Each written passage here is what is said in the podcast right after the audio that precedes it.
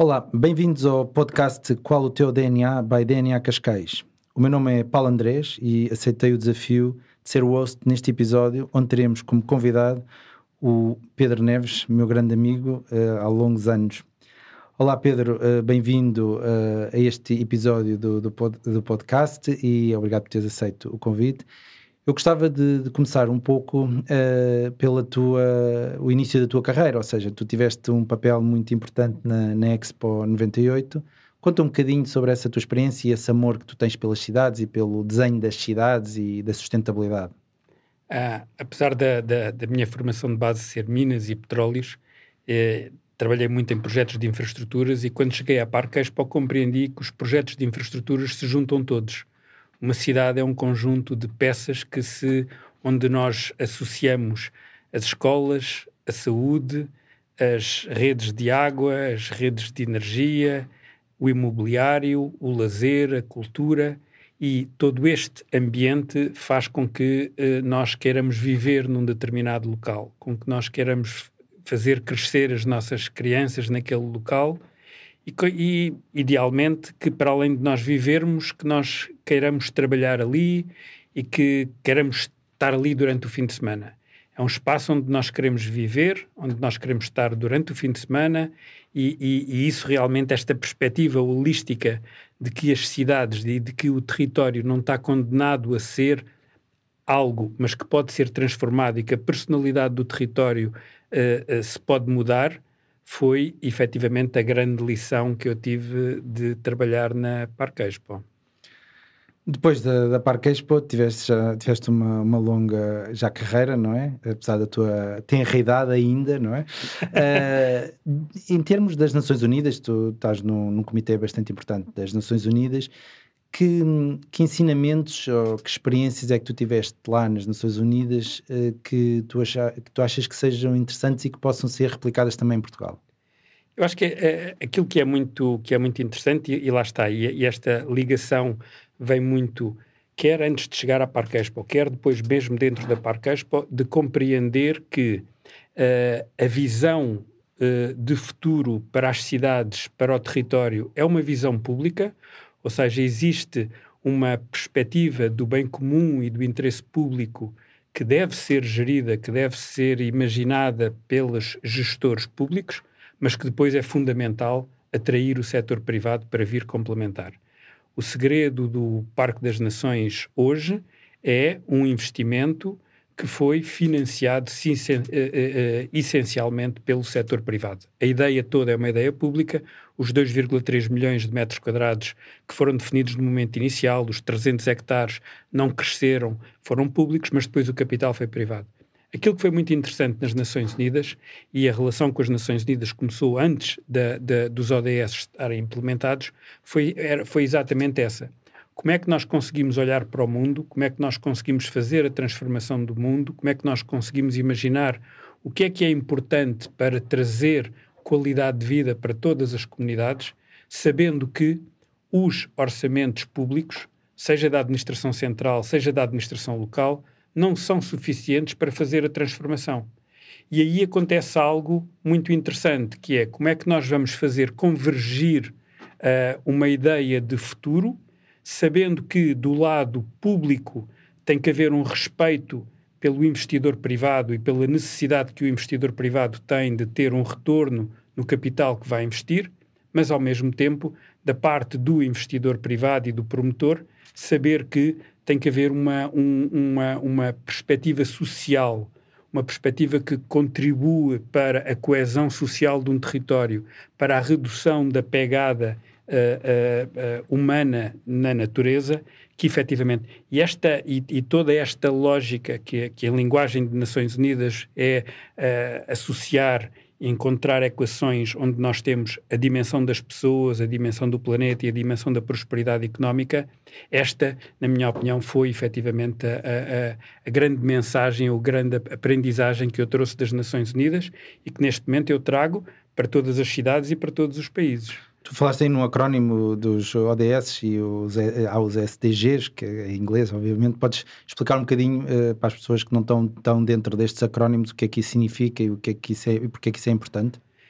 É, é ótimo. Eu, eu, eu, gosto muito de falar disto porque eu acho que realmente existe no, um novo paradigma de desenvolvimento. Nós, quando falávamos de desenvolvimento, a pergunta normal era quanto é que nós ganhamos por ano? Qual é o PIB de um país? E esta é essencialmente a dimensão económica. Nós hoje começamos a perguntar, para além de quanto é que ganhamos por ano, qual é o país, ou, ou qual é o PIB do país, se as pessoas são felizes. Nós somos felizes, que tipo de qualidade de vida é que temos? E que tipo de relação é que as pessoas têm com o, o, o planeta.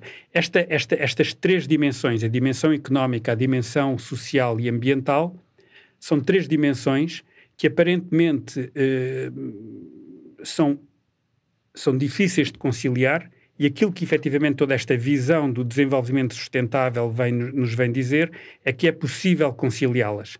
E isto começou em 1972 e por isso faz este ano 50 anos que as Nações Unidas andam a estudar como é que nós vamos conseguir convergir estas três dimensões. Aquilo que é curioso, em 2015... Mas os ODS, explica lá, os ODS, como é que, o que é que são os ODS para as pessoas perceberem Exatamente. o que é que estamos a falar. Então o que é que acontece? Durante muito tempo nós andamos a falar deste, de, de fazer convergir estas três dimensões e eu vou chamar a isto o jogo.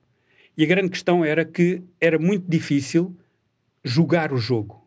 E as Nações Unidas compreenderam que para jogar o jogo nós precisávamos de trazer dois novos fatores.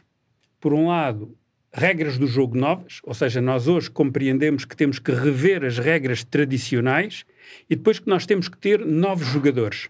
Então passamos de três dimensões, das pessoas, do planeta e da prosperidade, e adicionamos mais dois P's: a paz, as instituições fortes, as regras do jogo, compreendermos, pormos em causa e, e, aceitarmos que muitas vezes temos que rever a forma como nos associamos e depois, efetivamente, os jogadores. Nós hoje precisamos de novos jogadores. Dentro dos novos jogadores, aquilo que hoje é curioso é que os Objetivos do Desenvolvimento Sustentável, que são a Agenda das Nações Unidas para 2030, são o retrato, pela primeira vez, todos os Estados-membros tem uma política de desenvolvimento pública, porque os ODS são uma política pública, una, é única para todos os países. E aquilo que neste momento acontece é que os Objetivos de Desenvolvimento Sustentável, que falam das três dimensões, mas desde a erradicação da fome, até combater as desigualdades, até às alterações climáticas, até proteger os oceanos, até a economia circular, basicamente vem trazer uma questão.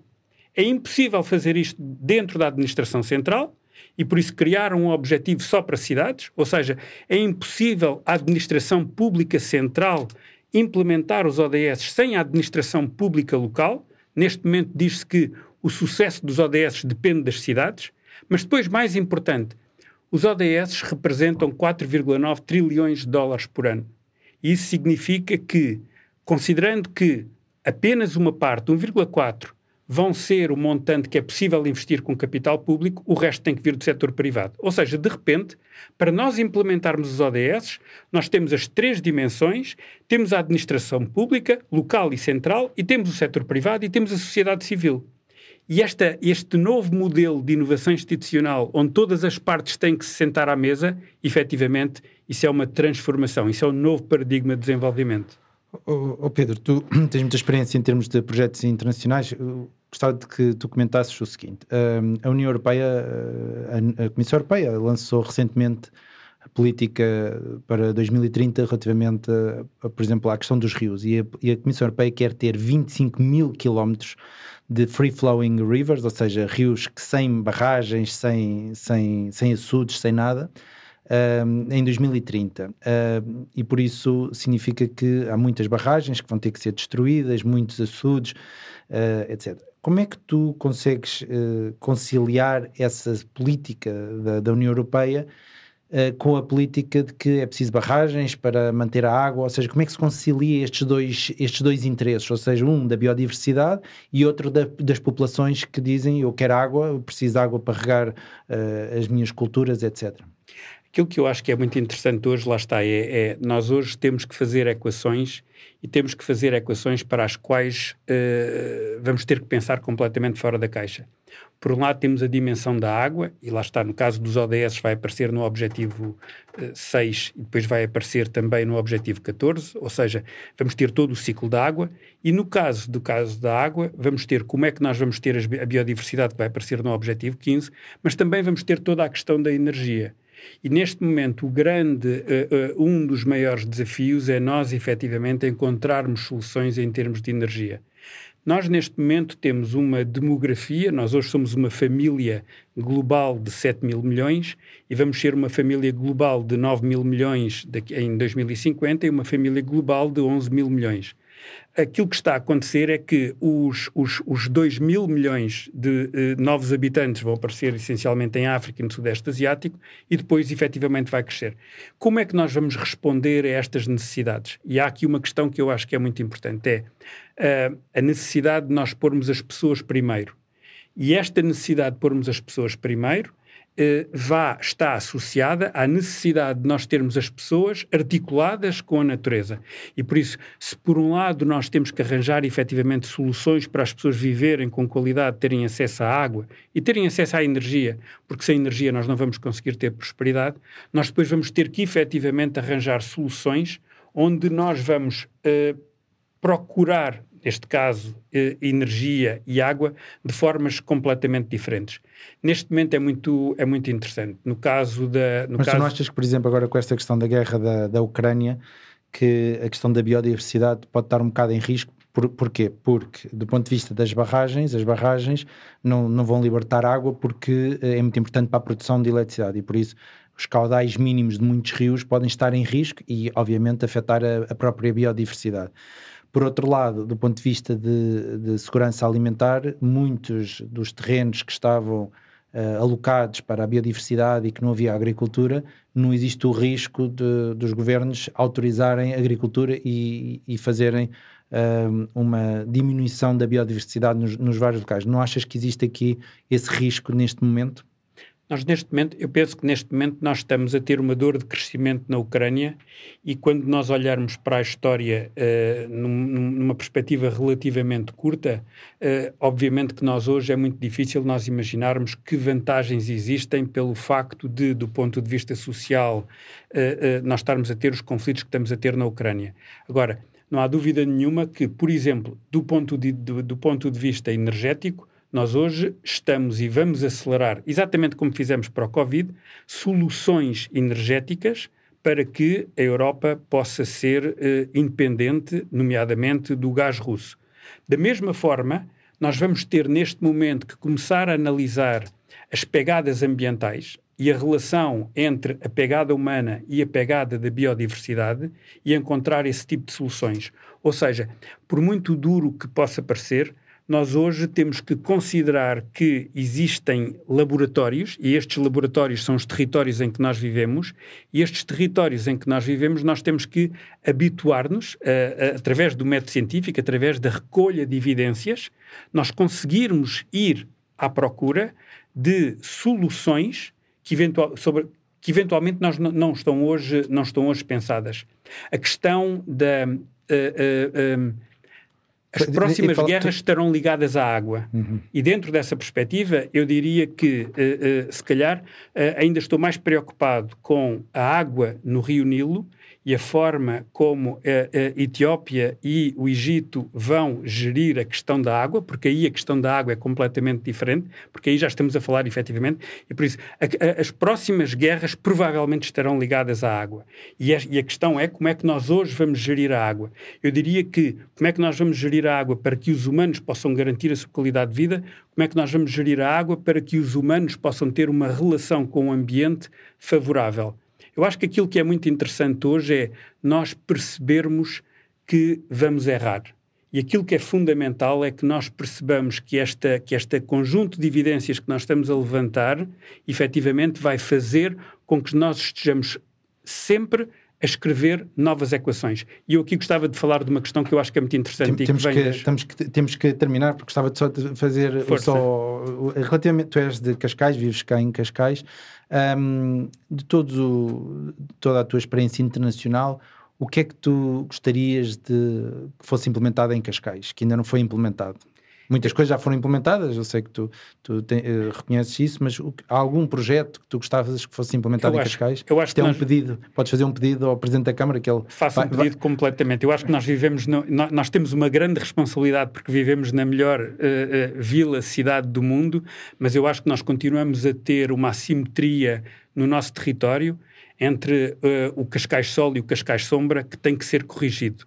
E dentro desta perspectiva, dentro desta, dentro desta correção desta assimetria, eu acho que hoje, sobretudo hoje, que nós temos o risco de ver o país estagnar em termos de crescimento por não termos estacionamento para aviões, nós termos efetivamente o aeroporto de Cascais ser uma, um, um catalisador não só do crescimento da- do Conselho de Cascais, mas inclusive da área metropolitana.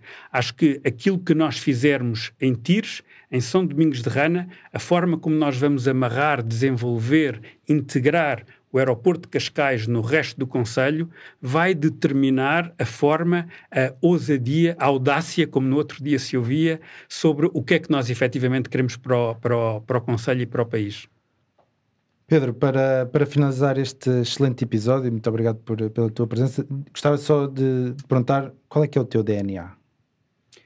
O meu, o meu DNA neste momento é claramente eh, o da cooperação, o de criar instituições fortes, o de criar regras do jogo que funcionem para todos. Penso que é essencialmente através das novas regras do jogo que nós vamos conseguir fazer o mundo melhor. Olha, muito obrigado pela tua presença, foi uma enorme honra estar contigo e muito obrigado também aos nossos ouvintes. Eh, Fica nesse lado. Obrigado, Paulo.